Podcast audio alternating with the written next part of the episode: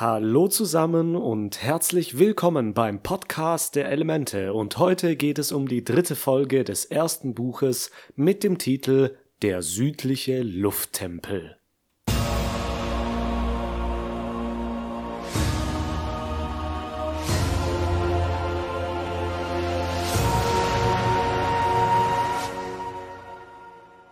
Die Folge startet an einem frühen Morgen. Katara und Aang verschnüren Appa und Aang ist sehr aufgeregt, denn sie werden heute am südlichen Lufttempel ankommen.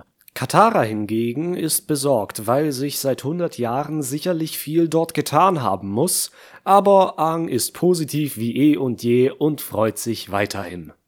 Ich habe mir ja schon in der ersten Folge Gedanken darüber gemacht, ob es Aang klar ist, dass all seine Bekannten nach diesen hundert Jahren, die er eingefroren war, schon tot sein müssten. Allerdings denke ich schon, dass er es weiß, er es aber momentan noch verdrängt. Ich glaube, selbst der durchaus positive und immerzu fröhliche Aang könnte sich angesichts dieser Situation nicht über eine Rückkehr nach Hause freuen. Aber er geht eben nicht davon aus, dass alle Luftbändiger schon ausgestorben sind und er der letzte seiner Art ist. Die beiden wollen jetzt schon aufbrechen, aber Sokka ist immer noch am Pennen und hat überhaupt keine Lust aufzustehen. Aang veräppelt ihn ein bisschen, indem er ihn glauben lässt, eine Schlange sei in seinem Schlafsack, indem er mit so einem Stöckchen über die Decken fährt, und Sokka rastet total aus und ist blitzschnell wieder auf den Beinen. Inzwischen sind Suko und Iro wieder an Land gegangen und ich glaube, bevor wir jetzt groß weitermachen, sollten wir mal einen Blick auf die Karte werfen, damit wir einen kleinen Überblick bekommen, wo unsere Protagonisten denn schon überall waren. Hier am Südpol im Dorf hat unsere Reise begonnen und das Team Avatar flog mit Appa erstmal auf das ehemalige Gebiet der Luftbändiger und kam am südlichen Teil der Insel an, auf der der Lufttempel liegt. Suko ist hingegen, nachdem er sein Schiff wieder freigeschaufelt hatte, in den Nordosten und ist nun auf einer Insel des von der Feuernation besetzten Erdkönigreichs. In diesem Hafen reihen sich die Schiffe aneinander und die anderen sind alle merklich größer als Sukos Schiff. Außerdem sieht es sehr mitgenommen aus, denn Ahn hat eine sehr gute Arbeit geleistet, um seine Verfolger erstmal abzuschütteln. Suko ermahnt seinen Onkel nicht vom Avatar auf den Docks zu sprechen, denn er will derjenige sein, der ihn fängt, damit er seine Ehre wiederherstellen kann. Doch ihr Gespräch wird unterbrochen und nun hat Commander Zhao seinen ersten Auftritt. Zhao ist ein hochgewachsener, respekteinflößender Mann. Hier in dieser Einstellung kann man die beiden Seiten gut vergleichen. Iros Klamotten und Rüstung sitzen locker und sein Bauch zeichnet sich deutlich ab. Sukos Rüstung ist ebenfalls nicht so prunkvoll und erhaben wie Zhaos mit dieser roten Robe und den runden Verzierungen an Schultern und Beinen. Selbst als er sich verbeugt, überragt er Suko noch. Das hier ist also ein ganz hohes Tier.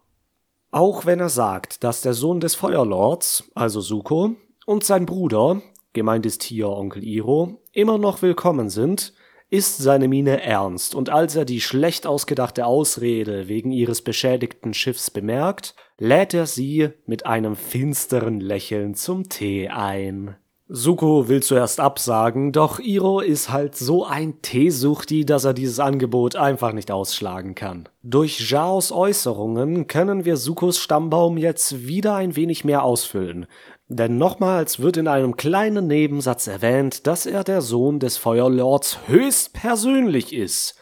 Gut äh, zugegeben, das hätte man schon aus seinem Titel Prinz schließen können, aber dass sein Onkel der Bruder des Feuerlords ist, war bisher nur so halb klar. Hätte ja auch der Onkel mütterlicherseits sein können. Währenddessen erreichen Aang, Katara, Sokka und Appa das Patola-Hochland im Norden der Insel, an deren Strand sie zuvor übernachtet haben. Sokka ist sehr hungrig und dementsprechend mies drauf, und Katara möchte Aang auf das vorbereiten, was sie erwarten könnte. Katara erzählt von dem skrupellosen Vorgehen der Feuerkrieger gegen ihr Dorf und befürchtet, dass den Luftnomaden Ähnliches zugestoßen ist. Aang meint, dass sie sich nur versteckt hätten und dass die Lufttempel sowieso beinahe unzugänglich wären. Wie hätte die Feuerarmee auf diese Höhen kommen können ohne einen fliegenden Bison? Nun, die Feuerbändiger haben es auf die hohen Berge geschafft, denn durch die Kräfte, die sie damals durch Zosins Komet bekamen, waren sie unaufhaltsam. Zosins Komet ist ein Ereignis, das sich alle hundert Jahre wiederholt. Dieser Komet kommt dem Planeten immer wieder nahe und somit stärkt er die Kräfte jedes Feuerbändigers. Um ein bisschen auszuschweifen, Kometen sind Himmelskörper, die, wie Planeten, um einen Stern in einer Umlaufbahn kreisen. Jedoch ist diese Bahn meist sehr elliptisch, so dass sie die meiste Zeit außerhalb des Planetensystems sind. Doch dank der guten alten Gravitation kommen sie immer wieder zurück. Wir können ihren charakteristischen Schweif deshalb so gut sehen, weil sie größtenteils aus Wassereis bestehen, das in der Nähe der Sonne verdampft und sich von ihrer Oberfläche löst. Dieser Dampf zieht dann hinter dem Kometen her und reflektiert das Sternenlicht, sodass wir dieses wunderbare Spektakel beobachten können. Der berühmteste Komet in unserer Welt ist der Hellische Komet, der schon in byzantinischen Keilschriften erwähnt wurde und das nächste Mal im Jahr 2061 vorbeikommt. Auch etwas neuer, der Komet Churyumov-Gerasimenko, auf dem erst 2014 eine Sonde landete und Proben nahm das war raumfahrttechnisch ein richtig großer Erfolg, denn auf so einem Ding zu landen ist ein Riesenaufwand. Naja, entschuldigt diesen kleinen Exkurs, aber ich dachte, es ist vielleicht interessant zu wissen und ich liebe solche Astronomie-Themen einfach. Jetzt aber wieder zurück zum Avatar-Kometen. Diesen nutzte der damalige Feuerlord Zosin, Sukos Urgroßvater, um den Krieg zu beginnen und führte auch harte Schläge gegen das Erdkönigreich und die Wasserstämme. Das Wichtigste war jedoch der Angriff auf die Luftnomaden und die Tötung bzw. Gefangennahme des Avatars, der zu dieser Zeit Aang war. Denn der Avatar war die Bedrohung für die Feuernation und deren Kriegsziele, die Welt zu erobern, da er die ausgleichende Kraft zwischen den vier Nationen ist. Aang ist ja, wie wir wissen, vor Kriegsbeginn geflohen und hat sich eingefroren, weshalb er von all dem nichts mitbekommen hat. Wie erfolgreich Zosin damals mit seinen Angriffen war, werden wir im Verlauf der Folge noch sehen. Appa fliegt jetzt immer höher und höher und dann liegt der Lufttempel auch schon vor ihnen. Der südliche Lufttempel, welcher in den Lost Scrolls auch den Namen Yongmu-Tempel trägt, ist Aangs Heimat, wo er aufwuchs und er freut sich sichtlich wieder hier zu sein. Inzwischen sind Suko und Iro in Zhaos Zelt und Iro schmeißt aus Unachtsamkeit einige Waffen um. wieder supergeiler Humor, der mich auch heute immer wieder zum Lachen bringt. Zhao versucht nun Suko ein paar Informationen über den Avatar aus der Nase zu ziehen, der sagt aber, er habe ihn nicht gefunden. Dummerweise haben Zhaos Soldaten die Schiffsbesatzung befragt und die waren wohl der Feuernation loyaler als Suko. Zhao meinte auch, wenn Suko noch einen Funken Loyalität gegenüber der Feuernation und damit auch seinem Vater, dem Feuerlord, hat, soll er ihm die Wahrheit sagen. Jedoch hat Suko entweder nur seine eigenen Ziele, die Wiederherstellung seiner Ehre im Sinn, oder er ist seinem Vater tatsächlich unloyal. Hier, genau hier, baut sich etwas auf, was im weiteren Verlauf der Serie sehr, sehr wichtig sein wird, was Sukos Charakterentwicklung angeht. Und genau hier konnte man schon ein wenig hinter den Vorhang dieser grandiosen Vorstellung luken. Unsere Helden sind inzwischen gelandet und gehen den Weg entlang nach oben in Richtung Tempel. Aang merkt schon, dass zumindest die Außenbereiche wie ausgestorben sind und kein Mensch und kein Tier sich hier noch rumtreibt. Es macht ihn traurig, doch noch bevor sich die Stimmung ausbreiten kann, fragt Zocker ihn, was eigentlich dieses Luftball ist. Oh je, das hätte er lieber lassen sollen. Luftball ist eine Sportart, die die Luftbändiger auf einem Feld von lotrecht stehenden Pfeilern spielen, die alle unterschiedlich lang sind. Der Ball wird mit Luftbändigen angeschlagen und muss ins gegnerische Tor fliegen ein wenig wie Basketball oder Hockey. Besonders ist, dass die unterschiedlich langen Pfeiler des Spielfelds ideal sind, um den Ball zwischen ihnen abprallen zu lassen und so schnell nach vorne zu schießen, ohne ihn zu anderen Spielern passen zu müssen. Jetzt fällt's mir ein, Airhockey, diese Spieltische in Bowling und Billardhallen, wo man am besten spielt, wenn man den Puck hammerhart gegen die Banden stößt und der dann beim Gegner im Loch landet. Ach ja, das war damals auf den Kindergeburtstagen immer schön. Ha. Naja, Ang zerstört Zocker jetzt im Luftball und der fliegt auch mit dem Ball direkt durch den Torpfosten in den Schnee. Hang sagt jetzt, es steht 7 zu 0 für ihn. Und wenn ein Tor einen Punkt gibt, muss er Soccer schon ein paar Mal durch diesen Pfosten gehauen haben. Oh je, der arme Junge muss inzwischen mehrere Knochenbrüche haben. Aber wie schon gesagt, Fantasy-Serien, Verletzungen halb so schlimm, alles gut. Soccer rappelt sich nun wieder auf und er findet zwischen den Zweigen im Schnee einen alten, verschlissenen Helm eines Feuersoldaten. Das kann nur eines bedeuten, nämlich, dass die Feuernation hier war und dass es immer mehr auf den einen schrecklichen Grund hinweist, der die Abwesenheit von allen anderen Luftbändigern erklärt. Sokka meinte, sie sollten es Aang sagen, und Katara stimmt auch vorerst zu, ändert ihre Meinung jedoch und verschüttet den Helm samt Sokka im Schnee. Sie gehen weiter durch den Tempel und Katara meint zu Sokka, sie müsse Aang vor der Wahrheit schützen. Hier kommt ihr Beschützerinstinkt und ein wenig ihre Mutterrolle raus, die sie in den letzten zwei Jahren am Wasserstamm übernehmen musste.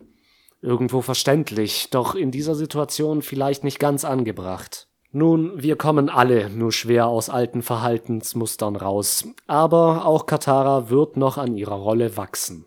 Nun stehen sie vor einer hölzernen Statue von Mönch Gyatso und Ahn erzählt ihnen eine Geschichte, die wir in einem Flashback mitbekommen. Wir sehen Gyatso einen Kuchen backen und mit Luftbändigern schön verschönern. Aang sitzt auf der Mauer und scheint in Gedanken versunken. Im Hintergrund sehen wir einen Bison grasen und die gesamte Atmosphäre und Umgebung wird durch die warme gelbe Farbe und den weich gezeichneten Filtern sehr angenehm blumig und kuschelig. Es ist eine Zeit, in der alles gut war. Aang ist sich unsicher mit der Avatar-Sache und Gyatso war auch unzufrieden mit der Entscheidung der anderen Mönche, es ihm so früh zu sagen. Hier bekommen wir schon ein wenig am Rande mit, wie Aang mitbekommen hat, dass er der Avatar war. Es war wohl eine kollektive Entscheidung der Mönche, es ihm so früh zu sagen und nicht nur die Entscheidung von Gyatso alleine, der der Vormund von Aang ist. Sie reden nun über das Heiligtum im Tempel und dass dort jemand auf Aang warten wird, der ihm auf seinem Weg als Avatar begleitet. Das merken wir uns hier mal an dieser Stelle, denn das wird später noch wichtig. Jetzt haben Gyatso und Aang auch noch ein wenig Spaß, indem sie die frisch gebackenen Torten einfach auf die meditierenden Mönche bändigen. Ha, Gyatso ist scheinbar nicht nur Aangs Lehrmeister und Mentor, sondern auch ein guter Freund, Vaterfigur und Bezugsperson. Und jetzt kommt diese eine Überblende, wo Aang sich im Flashback vor Gyatso noch verbeugt und er ihm den Kopf streichelt und dann sehen wir wieder in die kalte, gräuliche Gegenwart und Aang ist immer noch verbeugt vor Gyatso, jedoch ist da nun eine Statue und keine Hand mehr auf seinem Kopf. Ah, oh, mein Herz! Aang will jetzt denjenigen kennenlernen, der im Heiligtum des Tempels auf ihn wartet. Sie kommen vor eine große verschlossene Tür und Katara meint, dass da drin niemand hundert Jahre lang überlebt haben kann. Aang sagt, dass er ja auch so lange überlebt hat und Katara meint dann wirklich, dass das ein guter Einwand wäre? Nein, ist es nicht. So funktionieren Menschen normalerweise nicht, nicht mal hier in dieser Fantasy-Serie wo Soccer sich schon keine Knochen beim Luftball bricht. Hm. Also sehen wir mal, was im Heiligtum drin ist. Aang bändigt die Luft in beide Öffnungen des Mechanismus und mit einem Trompeten öffnet sich die Tür. Kurzer Zwischenschnitt zu Suko. Commander Zhao will Suko seinen Job, den Avatar zu fangen, wegnehmen. Er hat wohl selber Pläne, um weiter in den Rängen des Militärs aufzusteigen und lässt auch keine Gelegenheit aus, um Suko zu erniedrigen. Und wir sind wieder zurück am Lufttempel. Die drei betreten jetzt das Heiligtum, und im Inneren sind jede Menge Statuen aufgestellt. Verschiedene Bändiger in der Reihenfolge Luft, Wasser, Erde und Feuer. Hier wird der Avatar-Zyklus dargestellt und jede einzelne Statue ist ein Avatar, die sich bis ganz nach oben türmen, sodass wir das Ende nicht sehen können. Von außen haben wir ja schon den hohen Turm des Tempels gesehen und ich glaube, in diesem Turm stapeln sich die Statuen bis ganz nach oben in die Decke. Tatsächlich ist hier jeder einzelne Avatar, den es je gab, aufgeführt, bis hin zum allerersten, wie wir einmal in der Legende von Korra gesehen haben. Katara erklärt jetzt nochmal genau, wie das mit dem Zyklus der Wiedergeburt beim Avatar funktioniert und Ahn steht nun vor Rokus Statue, der Avatar vor ihm. Er erkennt ihn, weil er sich wohl irgendwie an seine letzte Inkarnation erinnert und stellt ihn den beiden anderen vor. Bevor sie aber noch weiterreden können, erscheint ein Schatten in der Tür und sie denken zuerst, es wäre ein Feuerbändiger. Aber es ist zum Glück nur ein Lemur. Lemuren leben in den Regionen der Lufttempel und sind denen in unserer Welt nicht unähnlich. Aang will ihn zu seinem Haustier machen, doch Sokka, der immer noch hungrig ist, will ihn natürlich essen. Und bei einer lustigen Verfolgungsjagd um das Tierchen versuchen es sich beide so schwer wie möglich zu machen, ihn zu fangen. Gehen wir erstmal wieder zurück zu Suko. Der streitet sich gerade ziemlich kräftig mit Zhao, wer den Avatar wohl schneller fangen kann und welche Schande Suko für seine Familie und die Feuernation sei. Sein Vater hätte nichts für ihn übrig und seine Narbe sei der beste Beweis dafür. Sukos Narbe kommt wohl von seinem Vater. Was zur Hölle ist da passiert? Und was für ein Arsch von Vater ist denn das? All das wird sich hoffentlich noch klären, aber jetzt fordert Suko Zhao zu einem Agni-Kai, einem Duell zwischen Feuerbändigern heraus. Agni, das ist Sanskrit und bedeutet Feuer, und Kai ist japanisch für Begegnung. Da begegnet sich also das Feuer. Coole Wortschöpfung, muss ich sagen. Iro fragt Suko, ob er denn vergessen hat, was letztes Mal bei einem Kampf gegen einen Meister geschah, und die Kamerafahrt geht von links nach rechts über sein Gesicht und verharrt dann auf seiner Narbe. Eine sehr gute Einstellung, in der nochmal der Fokus auf Sukos Narbe gelegt wird und hier damit eine starke Verbindung mit seiner Vergangenheit geknüpft wird. Dieses Mal in seinem Gesicht ist sehr viel mehr als nur eine Verbrennung. Es ist ein Zeichen seiner Vergangenheit und eine ständige Erinnerung an seine Ziele. Wir werden im weiteren Verlauf der Serie noch einmal sehr tief darauf zu sprechen kommen.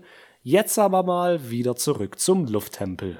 Aang hat bei seiner Verfolgungsjagd Zocker abgehängt und verfolgt den Lemuren in einer halb zerstörte Unterkunft und findet dort einen Haufen Skelette in Feuerkriegerrüstung und mittendrin die Überreste eines Luftbändigers, den Ahn an seiner Halskette als Gyatso erkennt. Nun ist es raus. Die Wahrheit ist nicht mehr zu leugnen. Aang ist tatsächlich der letzte Luftbändiger auf Erden. Als die Feuernation die Lufttempel angriff, beging sie Völkermord an den Luftnomaden. Jeder einzige Luftbändiger wurde getötet. Jene, die fliehen konnten, wurden verfolgt, und Sosin lockte sie auch wieder in die Lufttempel zurück, indem er Gerüchte streute, sie seien wieder sicher und sie scheinbar verlassen zurückließ. Doch in den Tempeln warteten die Feuerkrieger im Hinterhalt, und so wurde auch noch der letzte Luftbändiger umgebracht. Das, was hier in der Serie rübergebracht wird, war für mein jüngeres Ich damals nicht ganz erfassbar. Erst als ich mich ein bisschen eingehender damit beschäftigte und auch schon etwas älter war, verstand ich, dass Avatar hier Völkermord und seine ganzen Grausamkeiten behandelt. Völkermord. Die Vernichtung einer in diesem Fall gesamten Ethnie und ihrer Kultur. Jetzt, wo ich mir das nochmal so deutlich mache, was diese Kinderserie hier zeigt, finde ich es umso beeindruckender, wie hier junge Zuschauer mit dem Konzept des Genozids in Kontakt kommen und was das für jene bedeutet, die am Ende übrig bleiben. Zugegeben, es wird nicht in aller Tiefe behandelt, sondern nur in dieser einen Szene, aber das alleine ist, wie gesagt, für eine Kinder- und Jugendserie ein Meilenstein. Sokka kommt nun auch rein und sieht, was der schluchzende Ahn gerade gesehen hat. Wir bekommen nochmal einen Blick auf Gyatsos Überreste und ich will hier eine kleine Theorie teilen, die ich mal auf Reddit gelesen habe. Es tut mir leid, aber ich konnte den Post nicht mehr finden und ich weiß daher auch nicht mehr, wer ihn verfasst hat, aber ich halte diese Theorie für viel zu passend, als dass ich jetzt nicht darüber reden könnte. Stellt euch vor, wie der Überfall auf den südlichen Lufttempel ausgesehen haben könnte.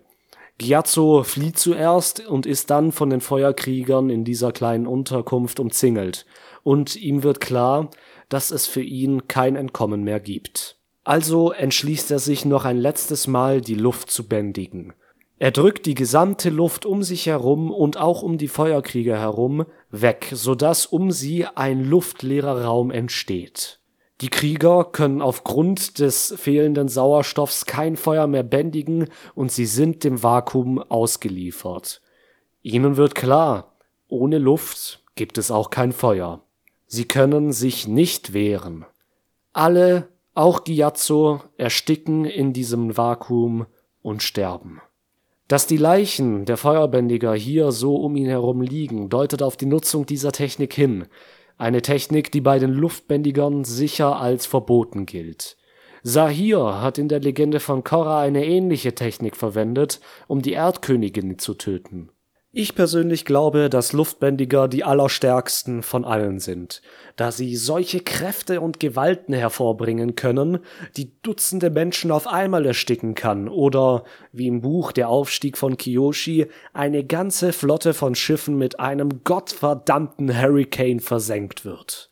Und das, wohlgemerkt, war nur ein luftbändiger Meister. Wären die Luftbändiger nicht Pazifisten, sondern kriegerisch wie die Feuernation, hätten sie die ganze Welt erobern können.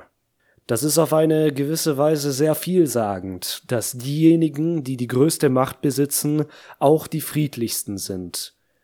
Das trifft übrigens auch auf jemandes Onkel in dieser Serie zu, der sich diese Einstellung sicherlich ein wenig abgeguckt hat. Aang gerät jetzt wegen der Wut und der Trauer in den Avatar-Zustand und überall auf der Welt, in jedem einzelnen Tempel, der dem Avatar geweiht war, leuchten die Augen der Statuen, der Bilder und der Monumente. Jeder auf der Welt kriegt nun mit, dass der Avatar wieder da ist. Auch die Feuerweisen im Tempel des Avatars in der Feuernation, die umgehend ihren Feuerlord informieren werden. Aang gerät jetzt wieder völlig außer Kontrolle und sorgt für richtig viel Wind. Beinahe ein ganzer Tornado wird heraufbeschworen. Katara versucht zu ihm zu kommen und zu beruhigen. Doch Aang hebt jetzt ab und der Wind wird immer stärker. Und jetzt machen wir wieder einen Sprung zu Suko. Ah Mann, gerade wo es spannend wird. Egal, da ist's auch spannend, denn Suko und Zhao haben jetzt ihr Agnikai. Iro sagt nochmal, dass er sich an die Grundregeln des Feuerbändigens erinnern soll, da dies seine größte Waffe ist. Suko und Zhao stehen auf einem weiten Platz, wahrscheinlich in der Kaserne des Ortes, beide mit freiem Oberkörper und barfuß. Beide sind gut durchtrainiert, wie man sehen kann, aber Zhao ist sehr viel breiter und muskulöser als Suko. Er ist ja auch viel älter. Suko legt jetzt los und schießt mit Feuer auf Zhao. Dieser weicht leicht aus oder blockiert seine Angriffe einfach, schlägt dann zurück und kommt mit jedem Feuerstoß näher, bis Suko zu Boden geworfen wird. Zhao kommt jetzt angesprungen und schießt Suko Feuer ins Gesicht. Die Flammen glühen in seinen Augen und Sukos Gesicht ist voller Entsetzen. Wird ihm Zhao jetzt etwa eine zweite Narbe verpassen?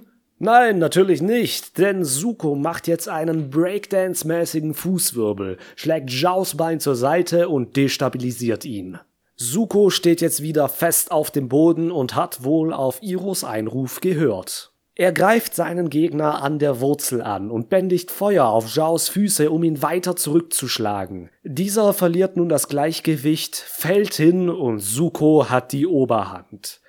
Anstatt Zhao auch voll in die Fresse zu feuern, wie er es getan hat, schießt Suko neben seinen Kopf und der Kampf ist gewonnen. Zhao hält das natürlich für feige, er hat ihn ja immerhin aufgefordert, es zu tun. Doch Suko scheint wohl Gnade walten lassen zu wollen und meint, nächstes Mal bin ich nicht so freundlich. Und jetzt greift Zhao Suko hinterrücks an, der gerade cool, wie es sich gehört, nach gewonnenem Kampf mit dem Rücken ihm zugewendet gehen will. Zum Glück kommt Onkel Iro dazwischen, greift Zhao am Bein und schmeißt ihn lässig zu Boden. Er meint, sein Neffe hätte selbst im Exil mehr Ehre als Zhao und er hat verdammt nochmal recht. Das war nicht nur unsportlich, sondern auch ehrlos. Und wir merken, was Zhao eigentlich für einen wahren Charakter hinter all den Muskeln, Auszeichen und prunkvollen Rüstungen verbirgt. Die beiden gehen jetzt wieder und Zhao bleibt nachdenklich am Boden sitzen. Scheinbar ist Suko doch nicht zu unterschätzen. weder als Gegner noch auf der Suche nach dem Avatar. Apropos Avatar, der dreht auf dem Lufttempel immer noch am Rad und pustet weiter, als gäb's keinen Morgen mehr. Katara ruft jetzt Aang zu, dass auch wenn alle Luftnomaden tot sind, er immer noch eine Familie hat, nämlich sie und Sokka. Und das hat scheinbar gereicht, um ihn runterzubringen. Der Avatar-Zustand lässt nach, Aang landet wieder und Katara und Sokka trösten ihn und versprechen, dass sie auf ihn achten werden, dass ihm nie etwas zustoßen wird. Ein herzerwärmender Moment, der die Bande zwischen unseren drei Freunden noch mehr stärkt und besiegelt. Zurück im Heiligtum fragt sich Aang, wie er zu Roku Kontakt aufnehmen kann, wenn dieser schon lange nicht mehr lebt. Wir erinnern uns ja, dass er im Heiligtum jemanden finden sollte, der ihm auf seinen Weg als Avatar führen soll. Nun kommt der Lemur wieder und schließt sich unseren Freunden an. Er bringt Zocker sogar etwas zu essen und hat damit sicherlich einen Platz in seinem Herzen. Also hat Aang nicht nur Roku gefunden, der ihm im Tempel so sehr aufgefallen war, sondern auch Momo, der von nun an tatsächlich jederzeit an seiner Seite sein wird. Die Freunde packen es nun wieder und in der letzten Szene sehen wir noch, wie sie wegfliegen und der Avatar nachdenklich auf den Tempel zurückblickt, der jetzt zwischen den Wolken verschwindet und ein wenig wie seine Vergangenheit sich immer weiter entfernt. Hui, das war jetzt aber mal eine spannende Episode, die einen richtigen Knüller in sich hatte mit den Völkermordern, den Luftnomaden und dem spannenden Agnikai zwischen Juko und Sao. Was? Wenn da Suko und Zhao steht, dann sollst du das auch so lesen. Mensch, ich bin schon sehr gespannt, was in der nächsten Folge passieren wird und ich hoffe, dass ich euch dann auch wieder beim Podcast der Elemente begrüßen kann. Ich würde mich freuen und wünsche euch bis dahin alles Gute. Bis denne.